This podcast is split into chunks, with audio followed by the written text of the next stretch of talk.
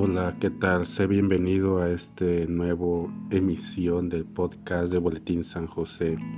Me disculpo por estos días en que no se publicó reflexión alguna. Te comunicó que fueron por cuestiones de salud. Sin embargo, pues ya me siento un poco mejor y pues vamos a continuar en la medida de lo posible y que Dios permita estas emisiones. Agradezco tu comprensión y fidelidad y continuamos con estas reflexiones. Que Dios te bendiga y seguimos en contacto por este medio y que tengas un excelente y bendecido día.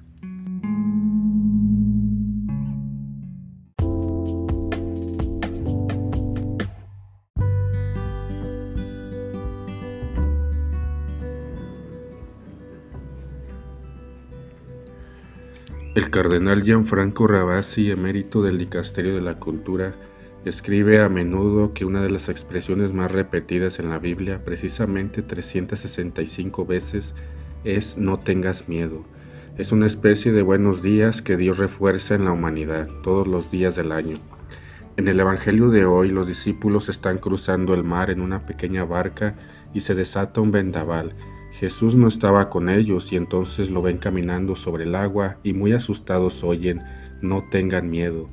El Evangelio de Juan traduce el sentir de los primeros cristianos que se intimidaban por la fuerza de los vientos de persecución, de condena, de tortura, pero que al mismo tiempo sentían que Jesús estaba muy cerca caminando con ellos. El mar como símbolo del mal y Jesús sobre las aguas era una traducción de que Él era más fuerte que toda violencia y maldad. El miedo es como una moneda, por un lado es la imagen del terror, porque el miedo no nos deja avanzar, paraliza cualquier acción. En el primer libro de la Divina Comedia, El infierno, Dante queda aterrorizado por lo que ve y traduce esa condición en esta frase, por miedo los pasos retroceden. Por el otro lado, el miedo es cierto equilibrio necesario que nos pone un límite para no creernos los dueños del universo. Mia Cuoto, en una conferencia sobre seguridad pública en Estoril, Dijo que el miedo lo patrocinan los poderosos, que dentro del miedo crean monstruos. Hay quien tiene miedo de que el miedo se acabe. Graham Greene decía, tengo miedo del hombre que no tiene miedo. Hoy es Jesús quien nos repite, no tengas miedo. Es un consuelo, un aliento, lo repitió ayer, lo repetirá mañana. A veces cuando cerramos los ojos y los oídos, parece que nada más tuviera sentido. Sin embargo, Dios sigue repitiéndonoslo todos los días todos los días, no tengas miedo.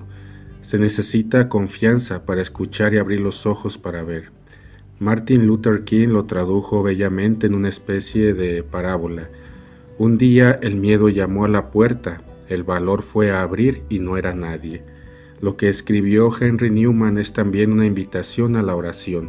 No temas que la vida se acabe, en cambio, ten miedo de que la vida realmente nunca comience.